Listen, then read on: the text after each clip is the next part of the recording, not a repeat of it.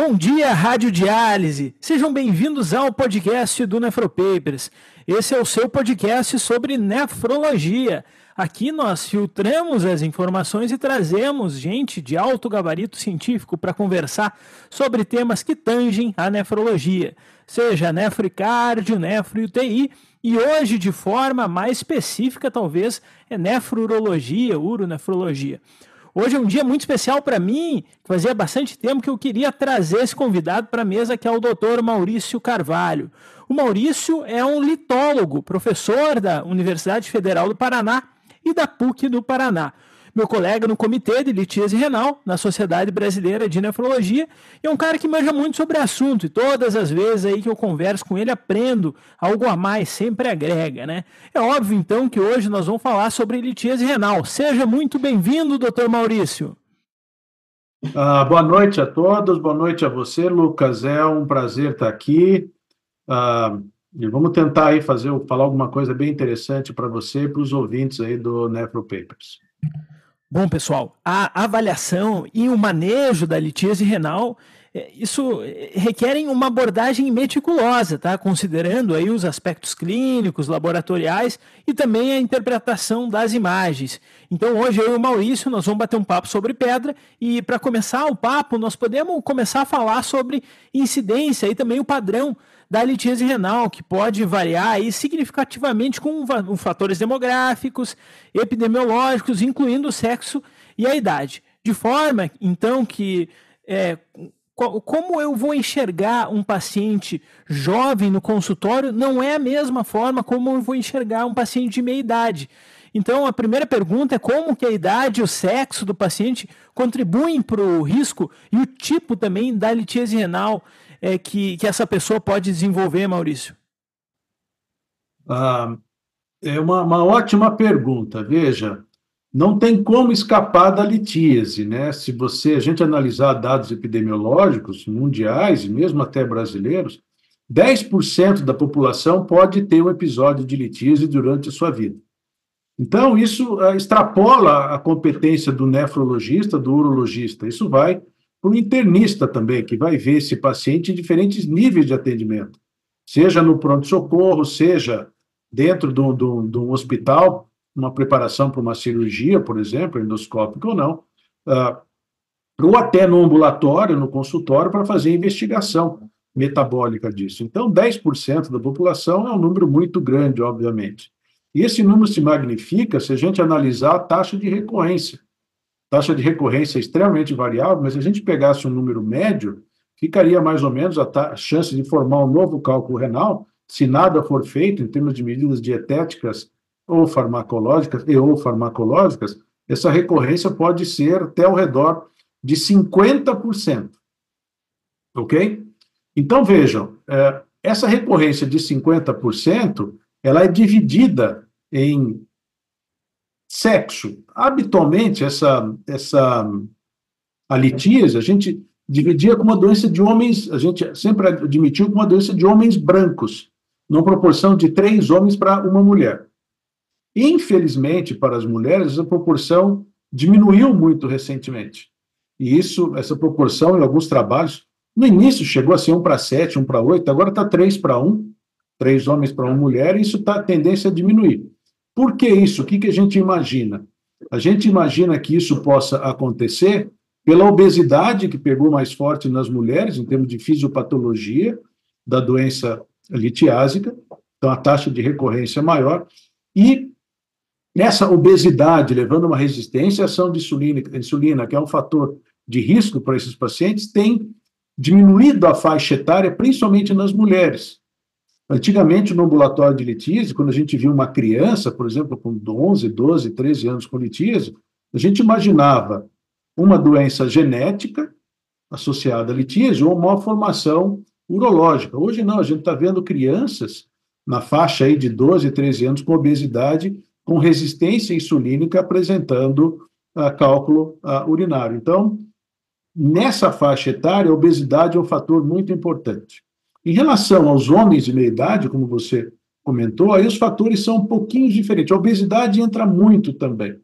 A gente viu uma prevalência de ácido úrico, de cálculo de ácido úrico, que era ao redor de 5%, hoje variando aí ao redor de 10%, 15%, dependendo da situação. Por que ácido úrico? Porque são cálculos que também têm uma relação muito forte com obesidade, com diabesidade e resistência à ação insulínica, Lucas. Perfeito, doutor Maurício. Então, é, já fica deixa que além de idade e sexo, a obesidade aí acabou impactando é, em como a gente enxerga esses pacientes no nosso consultório. E todas as vezes que nós pensamos em litíase renal, é, um dos principais dados acaba sendo essa recorrência, né? Que a gente fica imaginando. Inclusive, a gente tem alguns, é, alguns scores, a gente vai ter um nomograma de ROX que vai nos predizer a recorrência de litíase renal em dois, cinco anos. Isso é bastante útil, inclusive, é, no consultório, para a gente optar ou não né, pela, pela própria é, pela investigação metabólica. E a outra coisa que eu, que eu gostaria de perguntar, até à luz de novas evidências, é qual é o impacto da história familiar e da recorrência pessoal no manejo e na prevenção de litíase renal. Lembrar num mundo que a gente está vivendo genético agora, isso mudou muito a tua abordagem individualizada nos últimos anos, doutor Maurício? Uh, sim, Lucas, a resposta é sim. Então, assim, né, você falou do algoritmo, do ROX, né, a gente utiliza isso, tem em qualquer aplicativo, né, no Clinical, no Medical, que você encontra isso, são uma série de perguntas que você faz e te dá, depois do primeiro cálculo sintomático, a chance de recorrência do cálculo. Então, é uma coisa que, principalmente para quem não lida no dia a dia com litíase, não tem um gestalt tão alto assim, eu recomendo, eu concordo com você, a utilização do ROX, ele é extenso, tem 15, 16 perguntas, se eu não estou enganado, mas ele te dá uma ideia, assim, de segmento nesses pacientes. Muito bem. Historicamente, ao longo dos anos, a gente sabe que a taxa de, a taxa de história familiar positiva na litíase é ao redor de 40%. E a gente sabe que, mais ou menos, hoje a gente define o principal fator de risco para litíase, a hipercalciúria, como um fator contínuo, não mais com aqueles limites colocados. Então, eu, eu por exemplo, sigo que 200 miligramas de cálcio por dia, acima disso, já é hipercalciúrico. Mas é claro que isso não é um valor arbitrário e totalmente assim, olha, um pouco acima de 200 é hipercalciúria, um pouco abaixo disso não tem nada a ver. A gente tem que encarar a hipercalciúria como um fator de risco, como uma continuidade. 10% da população pode ter hipercalciúria sem ter cálculo renal. Então, esse era o dado que a gente tinha antes do que dessa revolução genética que você comentou que está acontecendo. Em primeiro lugar, a gente cada vez mais dentro da nefrologia como um todo, e acredito da medicina interna, nós estamos vendo a importância da genética. No último Congresso Americano de Nefrologia, o ganhador do, do, do prêmio Homer Smith, o Garavi, ele mostrou um trabalho com um painel de 315 genes, se eu não estou enganado, mostrando que esse painel genético pode mudar o diagnóstico de doenças renais, eu estou falando aqui não só de, de de, de nefrolitíase em até 20, 20, 20% dos pacientes. E pode mudar a conduta terapêutica numa, num percentual muito alto. Para nefrolitíase especificamente, nós avançamos muito nas causas monogênicas de litíase. E com causas monogênicas do fator de risco mais comum, da hipercalciúria. Então, a gente tem várias causas monogênicas de hipercalciúria que estão dando cada vez mais luz do papel da hipercalciúria, que a gente sempre admitiu, na maioria dos casos, não é uma herança monogênica, é uma herança poligênica e que tem uma interação grande com o ambiente, como a gente falou em termos de obesidade. Existem outras doenças monogênicas, então aí a história familiar é muito importante, muito mais raras, Lucas, mas que são bastante importantes, que podem levar à doença renal. Então, essas monogênicas, história familiar, sempre desconfiar, principalmente numa idade muito precoce, então criança começando com litíase, principalmente com nefrocalcinose, não calcificação na via urinária, calcificação dentro do parênquima, então criança com nefrocalcinose, chama atenção, tem que fazer uma história genética familiar bastante detalhada. Isso está sendo muito estudado. Nós estamos conversando aqui, nós dois vamos estar lá em Blumenau, no encontro da Mayo Clinic, né, o pessoal da regional de Santa Catarina está fazendo agora no mês de março, e uma das mesas que eu vou ter o prazer de moderar, a doutora Denise nos fez esse gentil convite, vai ser com o palestrante uh, da Mayo Clinic, o John Lisk, ele é um dos responsáveis por esses consórcios de doenças raras relacionados a litíase nos Estados Unidos. Então, quem estiver lá vai ter oportunidade de conversar, por exemplo, imagino que ele vai tocar na apresentação dele, dessas doenças monogênicas, da hiperoxalúria primária, rara, mas muito interessante, porque já aqui no nosso meio a gente tem, vai ter pelo menos a disponibilidade, né, não sei como é que isso vai ser economicamente viável, mas de, inter, de uma substância que interfere no RNA, o lumaziran, eu não tenho nenhum conflito de interesse aqui, eu estou só apenas comentando que foi um avanço terapêutico né, hiperoxalúria primária, então ele diminui a síntese do glioxalato, não deixa o glicolato virar glioxalato, e com isso você diminui a síntese de, de ácido de oxalato. Então, além da hiperoxalúria primária, o LISC, por exemplo, ele lida muito com cistinúria, lida muito com uh, acidoses tubulares renais, com outras doenças, como a, a, a deficiência de adenina uh, ribosil pirofosfato, entendeu? Então, além dessa herança poligênica, dessa herança familiar, nós estamos avançando, a nefrologia está avançando muito, e a nefrolitíase também no entendimento genético dessas doenças, uh, Lucas. Perfeito, doutor Maurício. Vários pontos muito interessantes aí na fala do senhor. O primeiro é só para contextualizar o pessoal em casa, né? Quando o doutor Maurício fala que acima de 200 miligramas ele considera hipercalciúria, né? As, as variáveis é, na verdade, os eletrólitos e os metabólitos urinários é, que se associam ao aumento da incidência de litíase renal, eles são variáveis contínuas. Às vezes a gente enxerga um cálcio um pouquinho mais alto na urina, que para um paciente talvez isso não fizesse diferença, mas para o paciente que tem cálculo recorrente aí de oxalato de cálcio, certamente isso aí vai fazer a diferença. Né? Outra coisa é esse nosso avanço genético. Tem uma coisa, doutor Maurício, aqui no podcast, quem nos escuta já está cansado de mim falar sobre isso, mas eu gosto de repetir realmente a cada podcast. E o, o fato de a gente estar tá vivendo uma revolução é, guiada pela genética, em alguns anos atrás, o paciente chegava com doença renal crônica indeterminada, né, hipertenso no consultório, a gente olhava para o cara e dizia, olha, não tem como dizer o que, que aconteceu contigo. Hoje, se a gente aborda dessa forma, isso acaba sendo uma meia-verdade porque nós já temos baseado nesses Genome-Wide Association Studies aí, é, um mapeamento de uma entidade muito maior é, de, de, doenças nefrológicas que são mono, tanto monogênicas quanto poligênicas é, e que felizmente, e eu diria finalmente, está chegando no mundo da tubulopatia e mais em específico da litíase renal. Né? É, é, a gente sabe que essa transição para o cuidado individualizado ele vai ser de difícil custo-efetividade, mas é necessário aí que o pessoal em casa saiba que isso está acontecendo e eu diria passos largos sob perspectiva é científica. É outro pormenor aí, então, da avaliação é em relação à localização e ao tipo de cálculo, assim como o senhor falou que a nefrocalcinose mesmo, é claro, que, que e cada vez mais a gente encontra nefrocalcinose em pacientes mais jovens, porque cada vez mais eles são sub, submetidos a exames de imagem com maior é, definição, né? É, como então localização e tipo de cálculo é, influencia na escolha e no tratamento e também no prognóstico do paciente é uma pergunta que eu gostaria de, de fazer para o senhor. E a outra é como que o senhor tenta fazer a análise desses cálculos aí? Tá, ótimo, Lucas. Eu vou começar pela mais fácil de responder e mais difícil de implementar, que é a análise do cálculo, né? Então, a análise do cálculo a gente tem, infelizmente, né, com a técnica de espectroscopia infravermelha, muito poucos centros no Brasil. Se eu não me engano, me corrija se tiver informação mais atualizada, acho que dois centros, um aí em Porto Alegre e outro no Rio de Janeiro, com a Tamara. É, são centros, assim, né, é, é que você, o paciente paga para fazer análise do exame, são exames de qualidade, mas que para nós, para nossa realidade, para nós que lidamos dentro de hospital universitários, ah, ela não é disponível. Então a gente fica muitas vezes com essa análise bioquímica do cálculo renal, que ela é muito mais imprecisa, que ela dá tudo que tem de positivo ali, não aquele percentual exato que a gente gostaria de ter.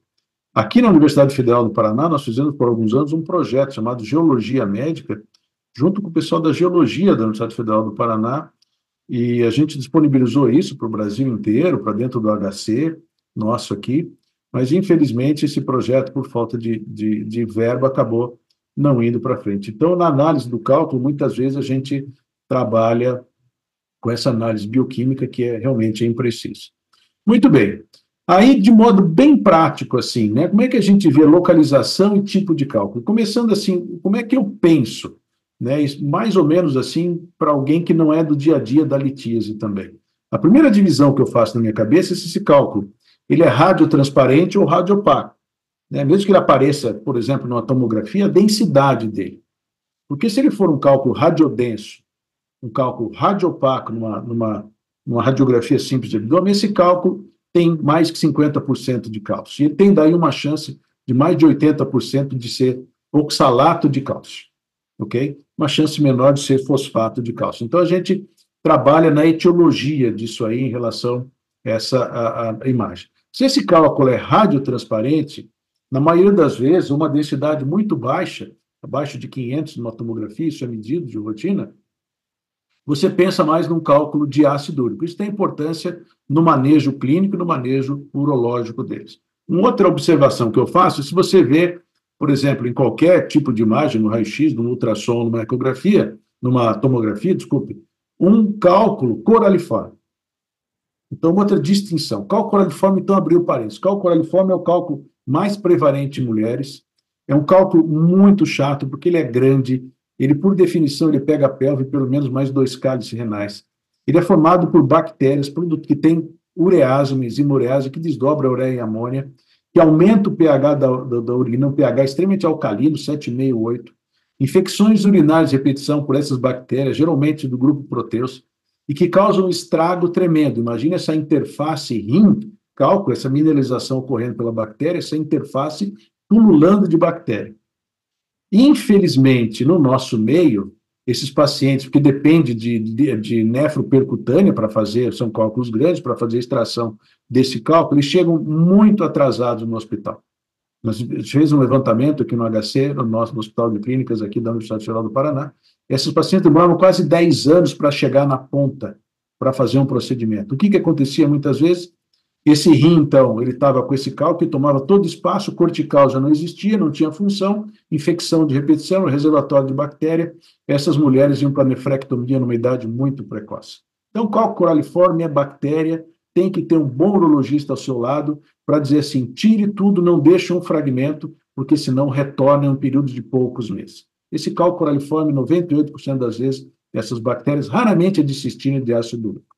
Para aqueles outros cálculos mais densos, aí você tem que ver a localização, não deixe cálculo no ureter. Muitas vezes o doente fica sem sintoma e tem cálculo no ureter, e pode ser um processo inflamatório, ter um processo inflamatório associado ali, que leva muitas vezes uma hidronefrose associada, principalmente aquele paciente que não tem um acesso fácil a médico, e essa, isso daí pode causar dilatação e prejuízo de função renal.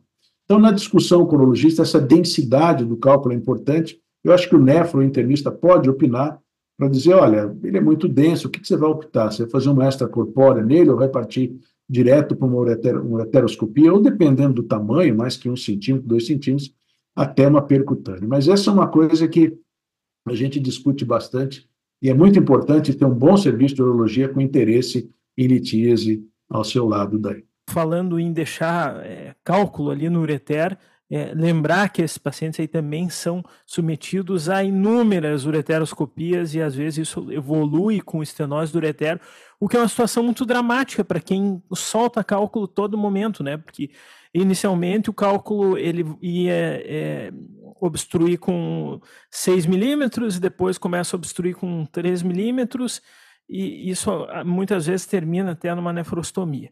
Então, falando um pouco sobre etiologia também, é claro que, embora nós tenhamos dividido a conversa em tópicos, nós analisamos isso de uma forma, é, uma forma agregada no paciente com litíase, é, com, principalmente no paciente com, de litíase com repetição, pensando em fazer uma avaliação metabólica desses pacientes com litíase recorrente. Aí nós temos uma avaliação metabólica em urina, é, idealmente de 24 horas, é, excetuando em crianças, e também analisamos é, o, o, sangue, né? Na urina de 24 horas nós costumamos a fazer calciúria, citratura, fosfatura, oxalúria, é, cistinúria e outros elementos aí, mas eu gostaria que o senhor comentasse sobre perspectiva etiológica mesmo, sobre o papel das anormalidades do cálcio, do fósforo e do bicarbonato, que talvez sejam as, as mais comuns aí se a gente retirar o ácido úrico da história. É, ok. Então eu vou começar falando do bicarbonato. O bicarbonato faz parte, pelo menos uma vez, a gente pede uma, uma gasometria venosa mesmo para ter uma dosagem de bicarbonato.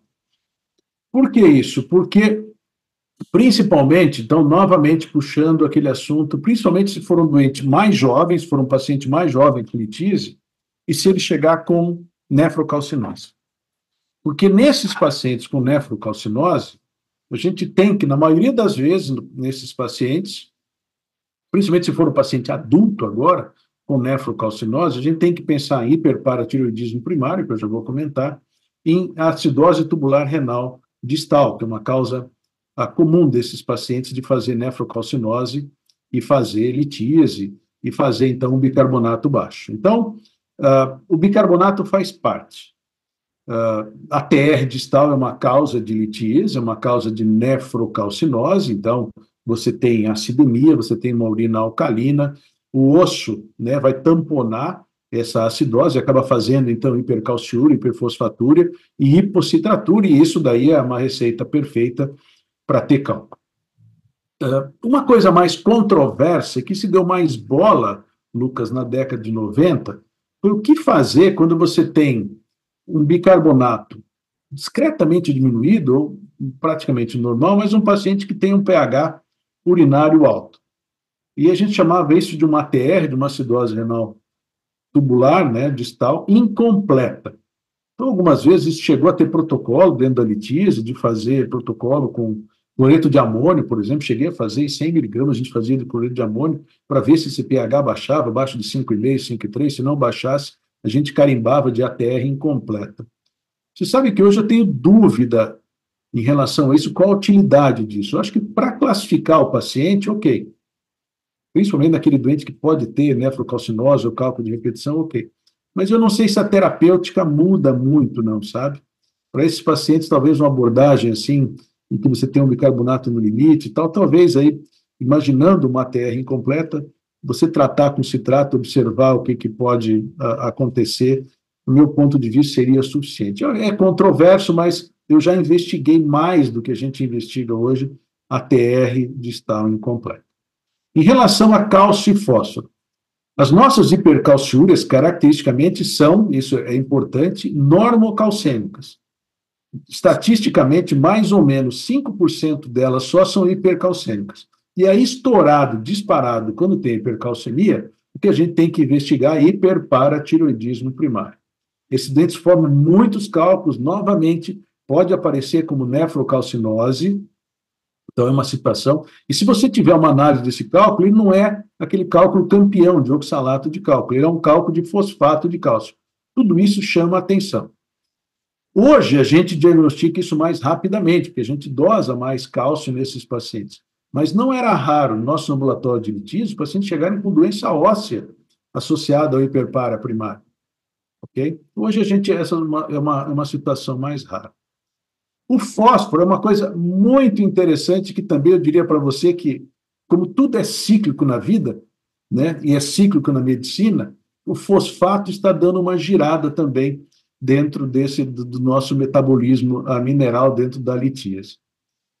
Quando a hipercalciúria foi chamada de hipercalciúria lá na década de 50 pelo Albright, né, um, um, endocrinologista, ele classificou a hipercalciúria, ele observou e uma pessoa fantástica, nefrologista, que estudou quase tudo que a gente sabe de cálcio, principalmente na litíase, o pessoal lá de Chicago tinha uma reverência por ele, o Dr.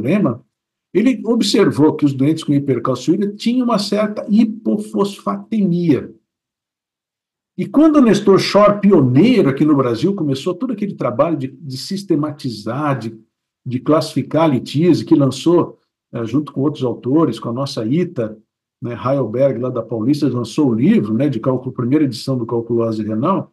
Naquela época, a gente usava uma classificação de hipercalciúria que o PAC tinha proposto, em que era assim: hipercalciúria renal, perda renal primária, a reabsortiva, que tinha o osso envolvida, e ele colocava a, a absortiva, que dependia ou não de jejum, e tipo 1 e tipo 2, mas tinha também, o PAC colocava, uma hipercalciúria do tipo 3, em que daí o mecanismo seria o seguinte: você teria uma perda de fosfato, e hoje a gente sabe que tem aqueles dois canais né, de fosfato lá, o, o sódio fosfato 2A e 2C, o 2A reabsorve 90% do fosfato, que estão sob influência dos nossos fosfodiuréticos, né, o PTH e o, e o FGF23, esses pacientes perdiam, então, muito fosfato, ok? Essa perda de fosfato podia, algumas vezes, é, na maioria das vezes, aumentar né, a síntese de vitamina D. Essa vitamina D, absorvendo mais cálcio e fosfato, acabava, acabava causando hipercalciúria. Então, isso ficou ali na década de 80. A gente não utiliza mais essa classificação, na maioria dos estudos, a gente não, não divide assim hipercalciúria, porque, de novo, aquilo que você falou, hipercalciúria para nós é um, é, um, é um contínuo, ok? Era muito difícil você ter reprodutibilidade nesses testes. Algumas vezes você fazia esse teste de PAC, dava um cálcio para ele em jejum ou não. Algumas vezes ele se comportava como absortivo, algumas vezes como renal. Então, não tem muito sentido, parece que é uma doença só, que tem uma interação rim, osso e intestino, essa é a, a ideia mais interessante de hipercalciúria, mas tem também o que está voltando, essa ideia do fosfato, e que talvez a gente possa, no futuro, mexer com esse transportador de fosfato e ter uma nova avenida terapêutica aí para os nossos pacientes, principalmente para aqueles pacientes que têm hipercalciúria. Mas, em resumo, bicarbonato para afastar uma TR distal completa, cálcio para afastar hiperparatiroidismo, e o fosfato fica ali ainda com esse papel fisiopatogênico, mas talvez na prática, muito fosfato na urina, talvez você tenha que corrigir a ingestão de proteína desses pacientes que tem uma relação direta com o fosfato e pode sim essa a, maior trânsito de proteína causar mais a, a eliminação de, de cálcio, Lucas. Baita explicação, doutor Maurício. E também lembrar que é grande a busca aí por distúrbios monogênicos em se tratando de leaking de, de, de fosfato. Essa, essa, história que tu contou, doutor Maurício, é exatamente a história que aconteceu essa semana no meu hospital. Chegou o paciente ali com 13 de creatinina. O cara que atendeu no, na, na emergência olhou um cálculo coraliforme é, médico malandro tinha passado com a gente ele na nefro e pediu um PTH, só que com 13 de creatinina não dá para não dá para dar tanta bola assim, mas também não vai dar para ignorar um PTH alto no cara com nefrocalcinose internando por insuficiência renal aguda, então vai acabar é, vai acabar recebendo uma cintilografia de paratireoide antes da alta hospitalar. É... é... aquela coisa, né? Quando você começa com o exame, você não tem onde como segurar mais, né? Quer dizer. É, como é que eu vou justificar mandar o cara embora agora sem olhar para a paratireoide, né? Bom, pessoal, então, já que a gente tem uma abordagem diagnóstica, nós podemos passar para o tratamento também, né? Um pouquinho. E já deu para o ouvinte notar que cada paciente é diferente, que cálculo renal é um mundo grande, individualizado, mas tem quatro medicações que eu acredito que o pessoal esteja até familiarizado e gostaria de ouvir sobre. Os tiazídicos, o alopurinol, os inibidores da SGLT2 e o citrato de potássio, ou o nosso é, litocite aí. É, o tiazídico vai diminuir a calciúria, o alopurinol a formação do ácido úrico, o citrato de potássio aumenta a ciratúria e o inibidor do SGLT2 é um glicosúrico, né? Os três primeiros têm uma indicação até meio intuitiva. É claro que a gente não vai sair dando alopurinol para todo mundo, mas como a gente sabe que o senhor é um estudioso aí do assunto e dos inibidores da SLT2 na litias, eu gostaria que o senhor comentasse um pouco sobre o horizonte da classe medicamentosa e possível na, no tratamento da litíase renal recorrente. Ah, ótimo, Lucas. Ah, veja só, o, a litíase avançou muito em algumas áreas. Avançou muito na imagem, Hoje a gente tem imagens excelentes para classificar melhor os cálculos, medir densidade, essas tomografias de dupla densidade, você consegue quase adivinhar a composição dos cálculos. O tratamento urológico melhorou muito. Os urologistas hoje conseguem fazer coisas fabulosas com tratamento endoscópico, eles conseguem subir com endoscópio, por exemplo, até em cálice superior em criança, são coisas assim que não existiam até muito recentemente. Como nós discutimos na primeira parte, avançou-se muito no entendimento fisiopatológico, avançou-se muito na terapia, na, no diagnóstico genético, eu acho que isso é uma janela que se abriu né, não só para litíase, mas para toda a nefrologia, como você comentou no início, para doença renal crônica, a gente avançou muito nisso. Infelizmente, esse avanço não foi da mesma forma, na mesma velocidade em relação à terapêutica. Ainda mais que no final do ano passado a gente teve aquela ducha de água fria que foi o resultado do Non Stone, aquele trabalho feito lá pelo grupo do Fuster, lá na Suíça, e que mostrou que tiazídicos, a hidroclorotiazida especificamente em várias doses, desde 12,5 até 50 miligramas, não foi capaz de diminuir o objetivo primário de recorrência de sintomas ou de intervenção urológica ou de recorrência radiológica, de novos cálculos ou de crescimento de cálculos pré-existentes. Não foi diferente em relação ao placebo. A gente poderia ficar aqui várias horas discutindo vários aspectos do non-stone, mas é, o que a gente não pode negar é que foi um estudo bem feito, com um número grande de pacientes, mais de 400 pacientes, e com muitos eventos. Que mesmo que o follow-up não tenha sido maior, que acho que bateu pouco menos que três anos aí, mesmo assim, algumas análises de sensibilidade que o grupo fez mostrou que mesmo se você continuasse com o follow-up maior, provavelmente o resultado não seria diferente. Muito bem, nós precisamos de uma droga nova. E as gliflosinas estão aí no mercado, e a gente sabe que para doentes cardiopatas, principalmente com fração de ejeção reduzida, para nefropatia diabética ou não, com taxa de filtração tão baixas quanto 20, com albuminúria discreta, eles são excelentes e mudam o prognóstico desses pacientes. Uh, já fazendo a propaganda, nós uh, acabou de sair agora, como early release no, no Jornal Brasileiro de Nefrologia, no Brazilian Journal of Nephrology, uma revisão da professora Ita Heilberg e minha, com o título de Se nós devemos gliflosinar os pacientes litiásicos. Então, isso foi uma ideia que a Ita e eu tivemos, depois de conversar na mesa que nós moderamos lá no Congresso Brasileiro de Nefro, em Floripa, e que foi a palestra sobre, glifo, sobre glifosinas. Então, basicamente, aquele padrão a gente colocou no artigo e está ali para quem quiser, o PDF de graça. Eu acho que é, é, são dados muito interessantes. Em resumo, o que a gente mostrou nessa revisão é que existem vários estudos, várias coortes, vários bancos de dados, inclusive um banco de dados de todo um país lá da Dinamarca, que mostram que para pacientes diabéticos e pacientes não diabéticos, quando você dá gliflosina, quando comparado, por exemplo, a outras medicações ou anti, outros antidiabéticos, como os inibidores do EP4, como os agonistas do GLP-1, você tem uma razão de chance, ou um odds ratio, ou um risco relativo, seja lá o que for nesse banco de dados, que favorece as gliflosinas ao redor de 25% a 30% menos cálculo. Lembrando que nenhum desses estudos foi feito especificamente para avaliar litíase. A litíase entra como um evento adverso. Então, vejo que aí pode ter um viés.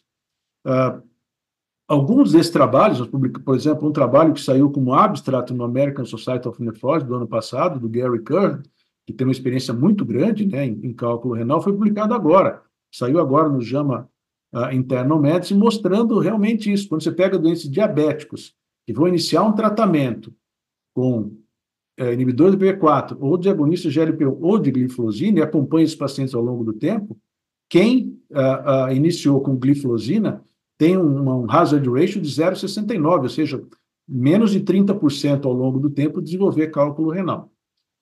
Ou seja, nós temos umas associações aí, né? não temos causalidade. Com causalidade, a gente precisa de um RCT, né? precisa de um trial controlado.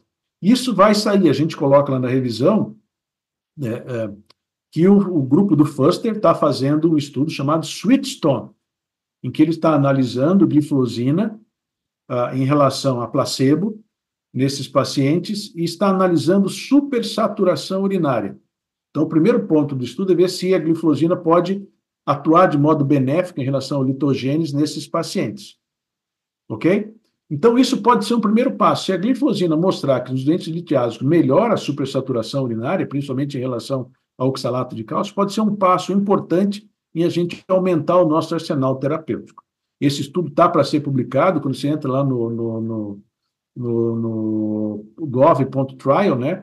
E você vê lá, esse estudo já foi finalizado, está em fase de publicação. Então, vamos ver se o pé frio do Fuster, né, que deu lá no No Stone, não se repete no Sweet Stone, que talvez a gente tenha uma, uma, uma janela terapêutica, não só para paciente diabético com litíase, mas talvez os pacientes litiásicos de modo geral. A gente tem várias associações. A causalidade, talvez, a gente esteja começando a construir, talvez seja uma oportunidade terapêutica, enquanto a gente aguarda que esses avanços na genética, por exemplo, tragam outras drogas para a gente usar de modo efetivo. Quem sabe no futuro aí, né?